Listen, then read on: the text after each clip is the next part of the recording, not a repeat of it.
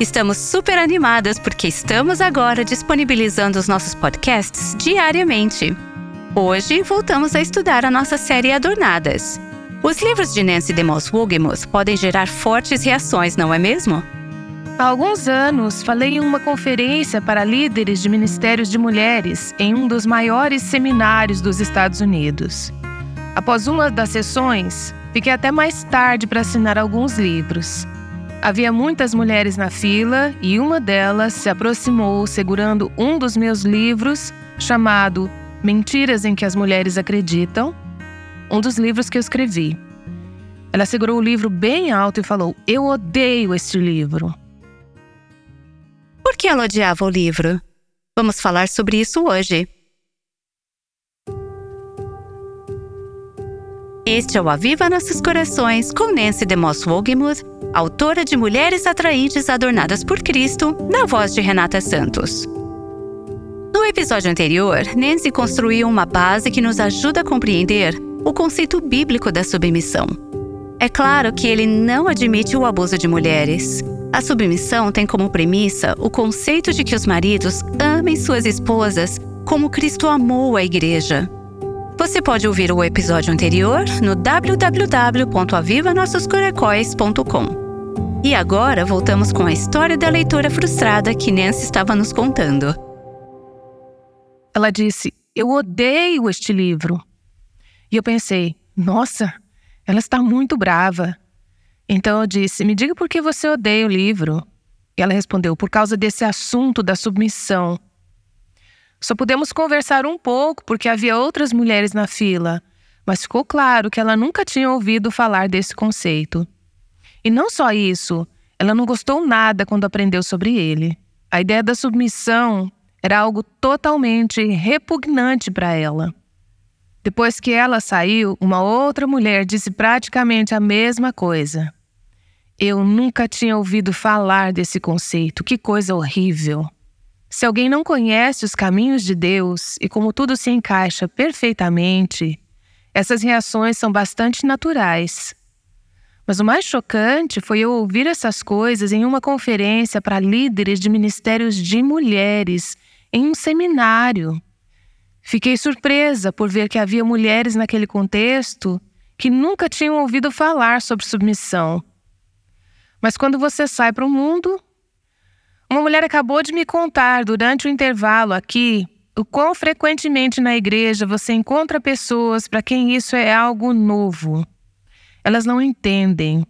Ou isso não é novo para elas, mas elas são realmente resistentes à ideia. Então, quando chegamos a essa frase que estamos analisando em Tito 2, eu meio que me preparo como se estivesse colocando um centro de segurança porque nunca se sabe quem vai chegar jogando seu livro contra a parede ou até mesmo contra você. Mas receber esse tipo de feedback e opinião ao longo dos anos tem me ajudado muito. E agora que eu escrevi o livro Mulheres Atraentes Adornadas por Cristo, que tem um capítulo inteiro sobre as bênçãos inesperadas da submissão, a força e a beleza da submissão, eu vejo que escrevi este capítulo um pouco diferente do que teria escrito há 15 anos. E isso aconteceu porque eu ouvi algumas dessas mulheres, eu escutei seus argumentos e li mais sobre o assunto teologicamente. Tentei abordar este assunto de uma maneira mais útil a esta era. Vamos ler a passagem que estamos estudando e depois falar um pouco mais sobre ela. Paulo diz em Tito 2, de 3 a 5: As mulheres mais velhas devem orientar as mulheres mais jovens a amarem seus maridos. A primeira e a última qualidade dessa lista tem relação com o casamento. A seus filhos, a serem prudentes e puras, a estarem ocupadas em casa e a serem bondosas e sujeitas a seus maridos, a amarem seus maridos, submissas aos seus maridos. E o que está em jogo? a fim de que a palavra de Deus não seja difamada ou blasfemada. Quando olhamos para a sujeição a seus maridos, submissão no contexto do casamento, Estou convencida de que muito da resistência a essa ideia vem de um entendimento errado de seu significado. Algumas pessoas simplesmente não querem entender, e não importa a explicação que você dê, elas não vão concordar. Muitas jovens mulheres cresceram neste mundo com a maneira de pensar do mundo. Elas não sabem que há outras maneiras de pensar. Por isso, precisamos nos colocar ao seu lado de forma gentil, como mulheres mais velhas, e sermos suas professoras, mentoras e treinadoras. Precisamos ajudá-las, incluindo as adolescentes, antes que elas desenvolvam um pensamento equivocado. Ensiná-las a pensar sobre o caminho de Deus antes que elas comprem a mentalidade do mundo. Para nós, que somos mulheres mais velhas, é especialmente importante nos preparar para lidar com os conceitos errados que existem sobre este assunto e abraçar a nossa ordem de treinar as mulheres mais jovens para que sejam submissas a seus próprios maridos. Então, neste episódio, quero falar sobre algumas coisas básicas da submissão que precisamos entender. Vou fazer isso através de nove breves afirmações sobre o que a submissão não é. O que a submissão não é? A submissão de uma esposa não é para homens em geral. Não se espera que uma esposa seja submissa a quaisquer homens em geral. Ela não se deve submeter a homens em geral. Contudo, cada pessoa, homem, mulher, jovem, velho, está em relacionamentos que exigem submissão, seja os pais, a um chefe, às autoridades civis, aos líderes espirituais na igreja. De acordo com Efésios 5:21, todos nós, como crentes, devemos ter uma atitude humilde e submissa uns para com os outros no corpo de Cristo. Mas quando a Escritura instrui as esposas a se submeterem, aqui em Tito 2, é especificamente para serem submissas a, a quem? A seus próprios maridos. Eu não sou chamada a ser submissa ao seu marido exceto no sentido de que todos nós, no corpo de Cristo, devemos ter uma atitude humilde e submissa uns para com os outros.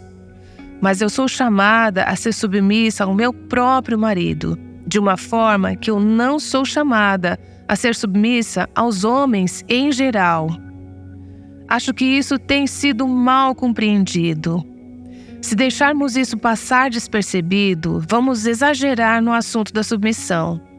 Sou chamada a me submeter ao meu marido. Você é chamada a se submeter ao seu próprio marido. Quem são esses maridos? São aqueles que foram estabelecidos por Deus para servirem como cabeça de sua própria esposa, não a cabeça das mulheres em geral, e para amar suas esposas e dar suas vidas por suas esposas. Portanto, a submissão da esposa não é para os homens em geral. Número 2. Submissão não significa que você é inferior ao seu marido ou vale menos do que ele.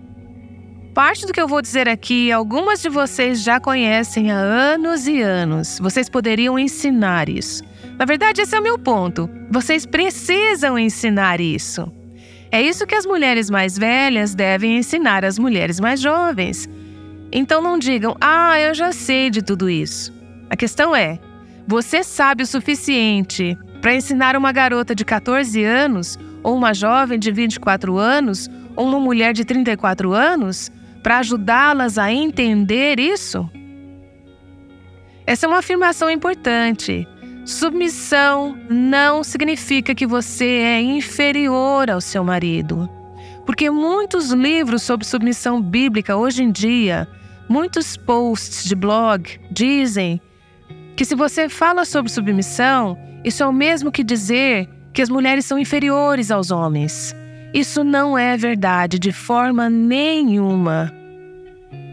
As Escrituras são claras em afirmar que homens e mulheres foram criados à imagem de Deus.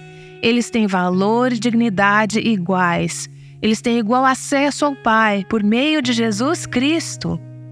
Eles são igualmente co-herdeiros com Cristo. Eles compartilham o Espírito Santo da mesma maneira.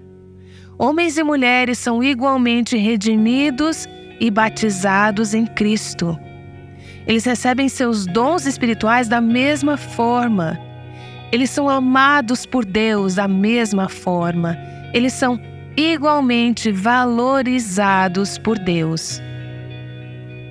E todas essas coisas não são incompatíveis com dizer que há diferenças e distinções criadas por Deus nas funções e deveres do marido e de sua esposa, entenderam?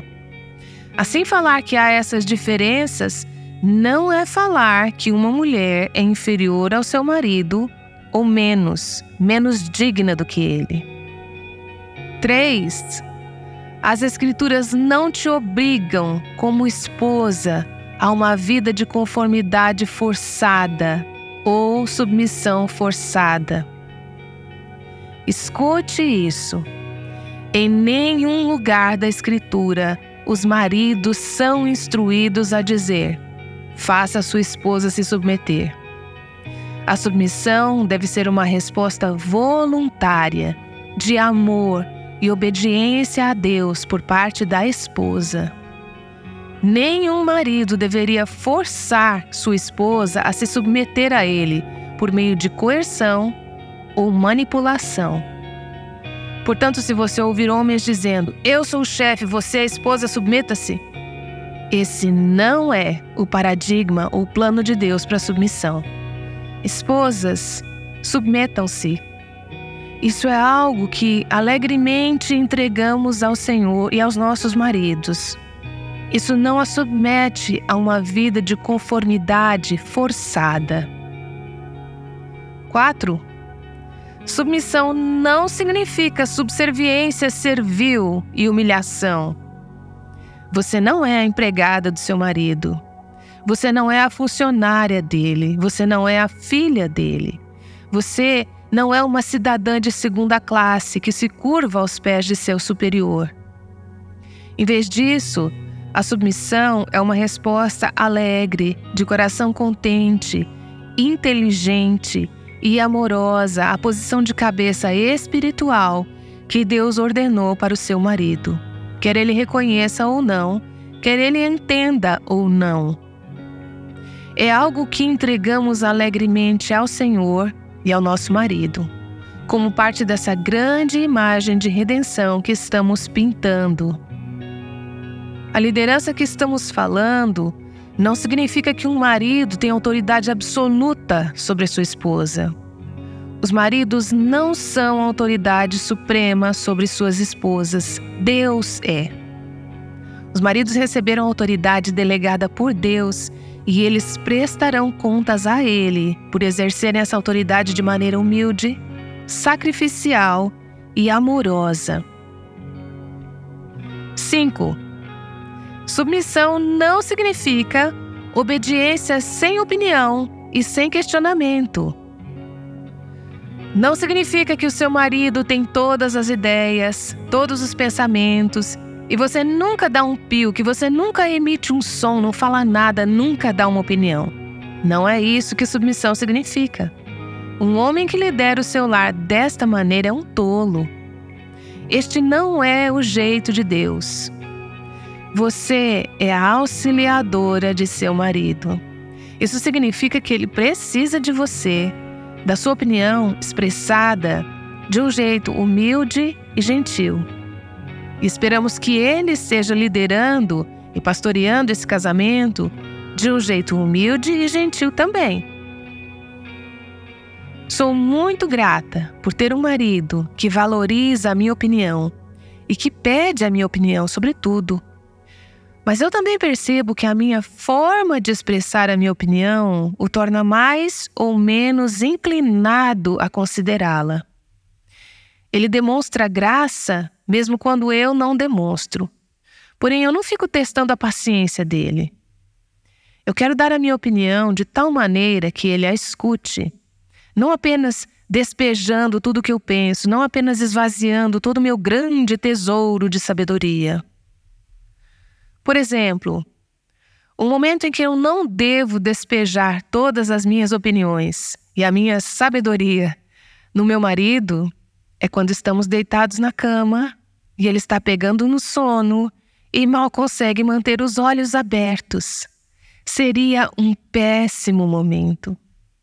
Se eu realmente precisar falar algo neste momento, deve ser algo que não pode esperar até a manhã seguinte. E ele precisará se sentar e escutar o que eu tenho a dizer. Então, escolha bem o momento e tenha certeza de falar com um espírito humilde, gracioso e gentil. Isso faz toda a diferença. Mas a submissão não significa obediência sem opinião ou sem questionamento. 6. Submissão não significa que o seu marido está sempre certo. Pelo contrário, às vezes ele não estará. Seu marido não é Deus. Grande novidade. Mas isso você já sabia, ele é um pecador, assim como você é uma pecadora. E a submissão bíblica não se baseia na sabedoria do seu marido ou na piedade, capacidade ou qualificação dele. Pode ser que em seu casamento você seja muito melhor do que o seu marido em diversas coisas. E um marido sábio saberá aproveitar essa experiência, sabedoria e opinião. Mas a submissão não significa que ele está sempre certo ele não está sempre certo. 7. A submissão nunca exige que você siga o seu marido em pecado. Sua aliança e lealdade supremas não são para com o seu marido, mas para com Deus e Cristo.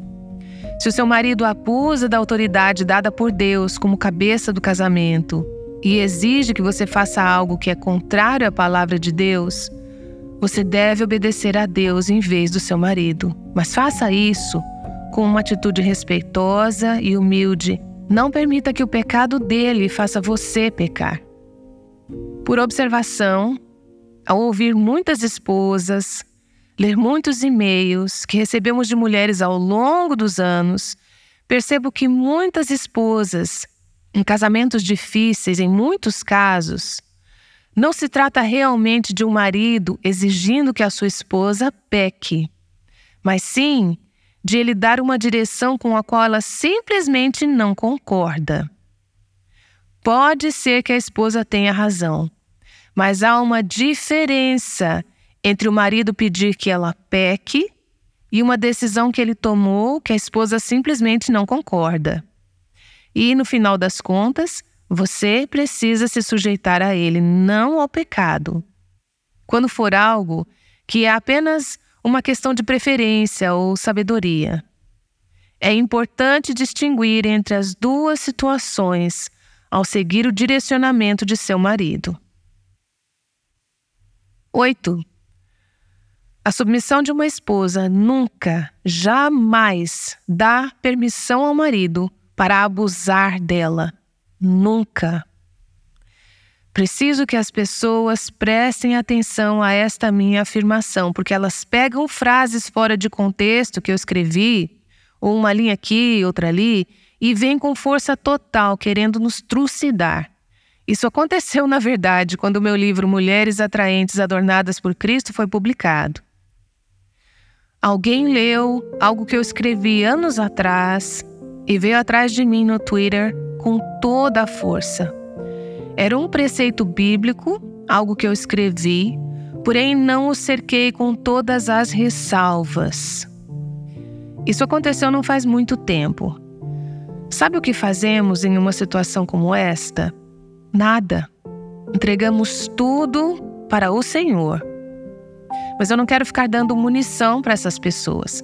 Quero deixar muito, muito claro mesmo que a submissão de uma esposa nunca dá permissão para que o seu marido abuse dela. Muitas mulheres nesta sala foram tratadas de maneira não bíblicas, abomináveis a Deus por um marido, pai ou algum outro homem com uma visão distorcida do que é ser o macho, o varão ou cabeça do lar. E não há qualquer justificativa para isso. Todas as vezes em que as mulheres são instruídas nas Escrituras a se submeterem a seus maridos, há sempre um comando correspondente para os maridos amarem as suas esposas e cuidarem delas.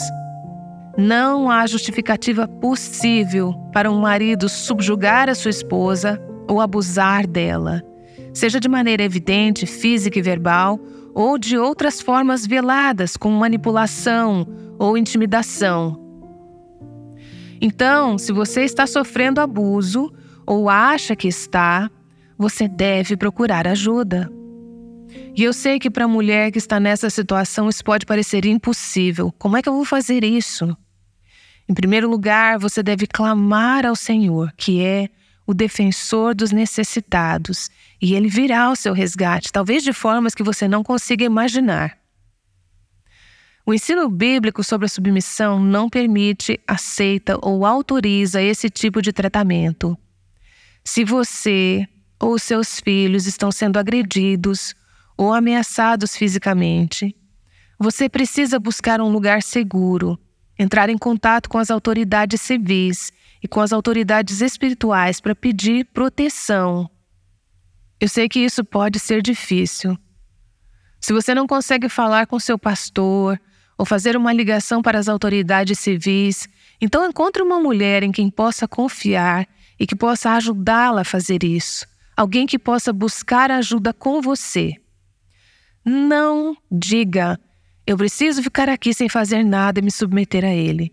Essa não é a vontade de Deus. Violência nunca será aceitável.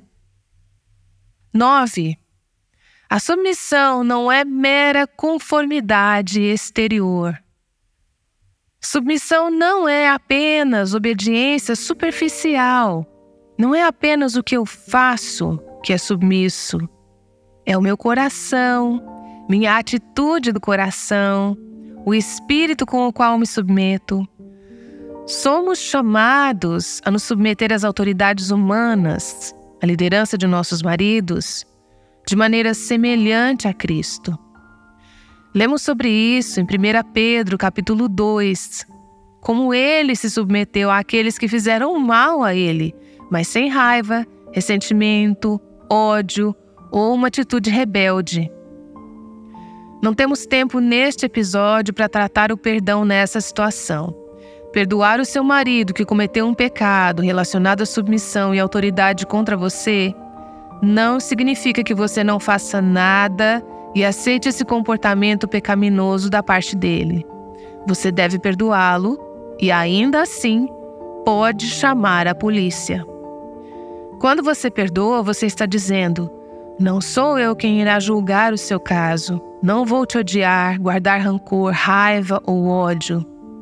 Temos raiva sim do pecado, mas não ódio da pessoa, isso não. Eu não sou o juiz, o júri ou o tribunal. Eu te entrego para o tribunal de Deus. Eu te libero do meu tribunal. Mas a submissão não deve estar apenas em atos superficiais, deve ser seguida por uma atitude do coração uma amiga me disse há algum tempo o seguinte: abre aspas. Eu costumava ver a submissão como não violar diretamente as instruções do meu marido. Se ele traçasse um limite, eu o seguia. Eu achava que isso era submissão. Minha compreensão de submissão estava mais focada em ações externas do que na humildade interior de um coração rendido. Meu marido é um líder muito gentil e suave e raramente se impõe em qualquer questão. Mas no início do nosso casamento, se ele tomasse uma decisão que eu não quisesse seguir, eu obedecia, mas com um espírito resistente. Eu poderia concordar com as decisões do meu marido, mas era com uma atitude relutante. E se eu tivesse a oportunidade, estava pronta para apontar a ele por que isso não daria certo. Devido à minha personalidade determinada e ao medo do meu marido de confronto, o que é verdade para muitos mais homens do que você possa imaginar. Grande parte do nosso casamento sofreu com a dinâmica invertida de ele procurar a minha liderança. Quando percebi como minha dominação o tinha enfraquecido e paralisado com medo, me aproximei dele em arrependimento, buscando perdão, mas tem sido uma tarefa árdua de reconstrução e desenvolvimento de novos padrões de comportamento e aprendizado das atitudes de humildade necessárias para viver a submissão bíblica. Fecha aspas. Eu vi essa mulher e seu marido passarem por esse processo por vários anos. Tem sido algo lindo. Bem difícil, mas muito lindo. Ela disse: Para ele, esse processo significa ter a coragem de liderar, depois de anos seguindo a minha liderança. Então, a submissão não se baseia em nenhuma dessas nove características, mas sim em responder à liderança de seu marido, à iniciativa dele, estar inclinada, ser conduzível, ser acessível, estar disposta a seguir sua liderança. É algo que requer uma disposição de confiar em Deus. E às vezes, isso significa adiar ou abrir mão de suas próprias preferências ou opiniões não significa que não possamos debater e argumentar sobre diferentes ideias. Eu estava conversando com o Robert, meu marido, sobre isso no outro dia e eu disse: Querido, o que tem sido um problema de submissão em nosso casamento? Não faz muito tempo que nos casamos, mas se vivermos como duas pessoas humildes, que se comunicam, se amam e querem o melhor um para o outro, não será com frequência que chegaremos a um impasse. Quando eu digo impasse, eu não quero dizer levantar a voz, gritar ou berrar. Não precisa chegar a tanto. Mas quando há duas opiniões diferentes, como por exemplo, para onde vamos nos mudar? Ou onde vamos morar? Devo aceitar esse emprego? Vocês podem conversar sobre o problema e escutar um ao outro. Robert está sempre me dizendo, assim como eu a ele, o seguinte: entendi a sua forma de pensar e sim, fico feliz em abrir mão disso. Nós fazemos isso um pelo outro.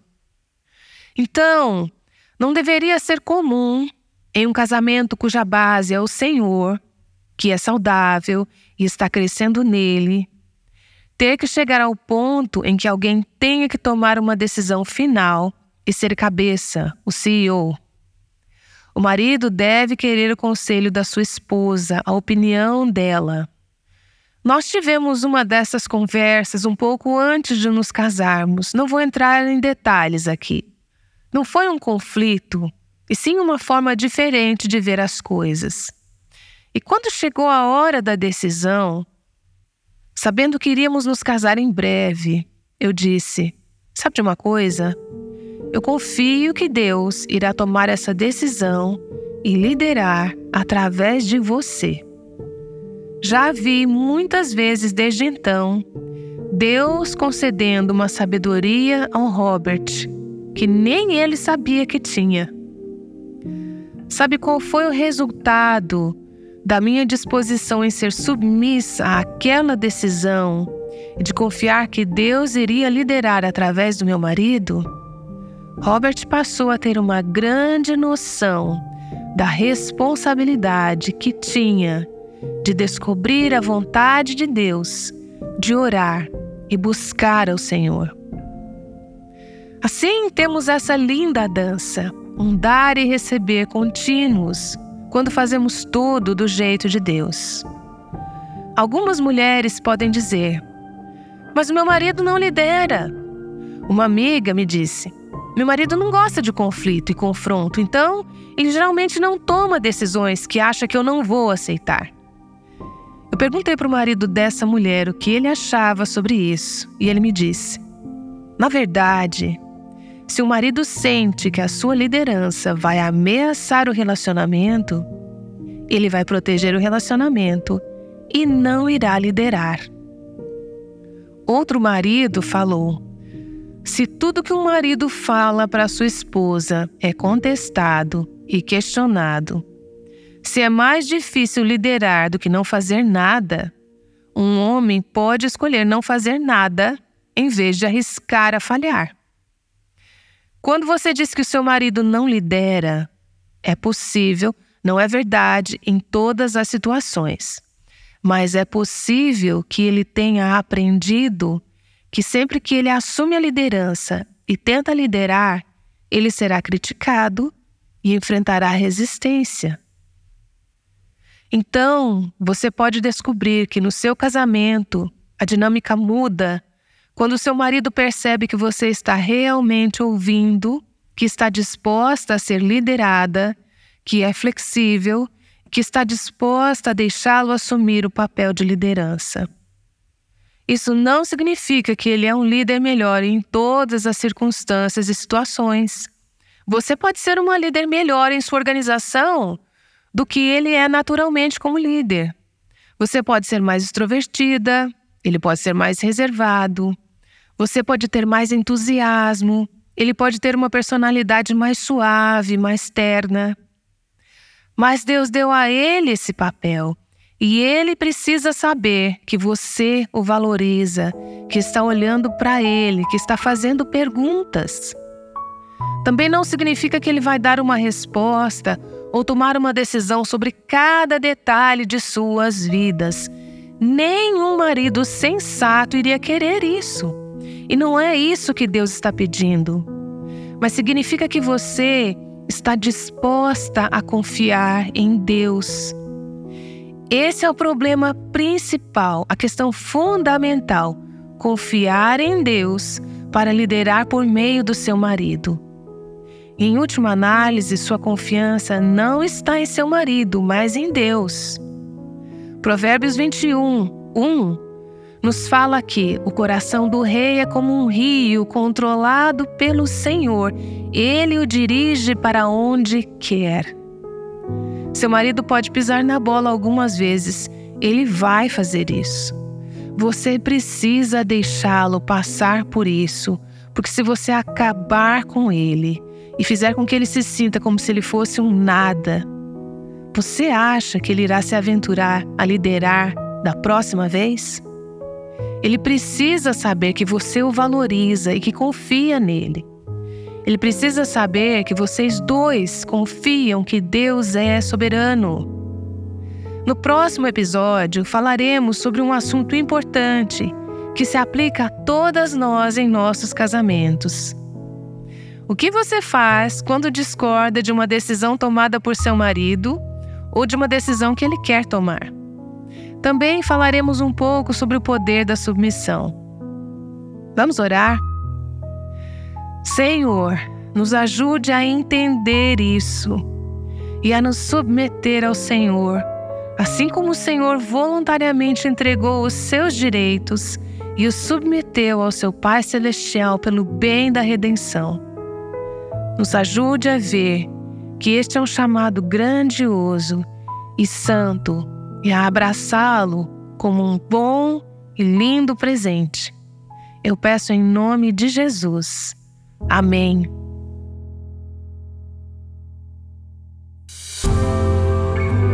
O Aviva Nossos Corações, com Nancy DeMoss Wogemuth, chama mulheres à liberdade, à plenitude e à abundância em Cristo.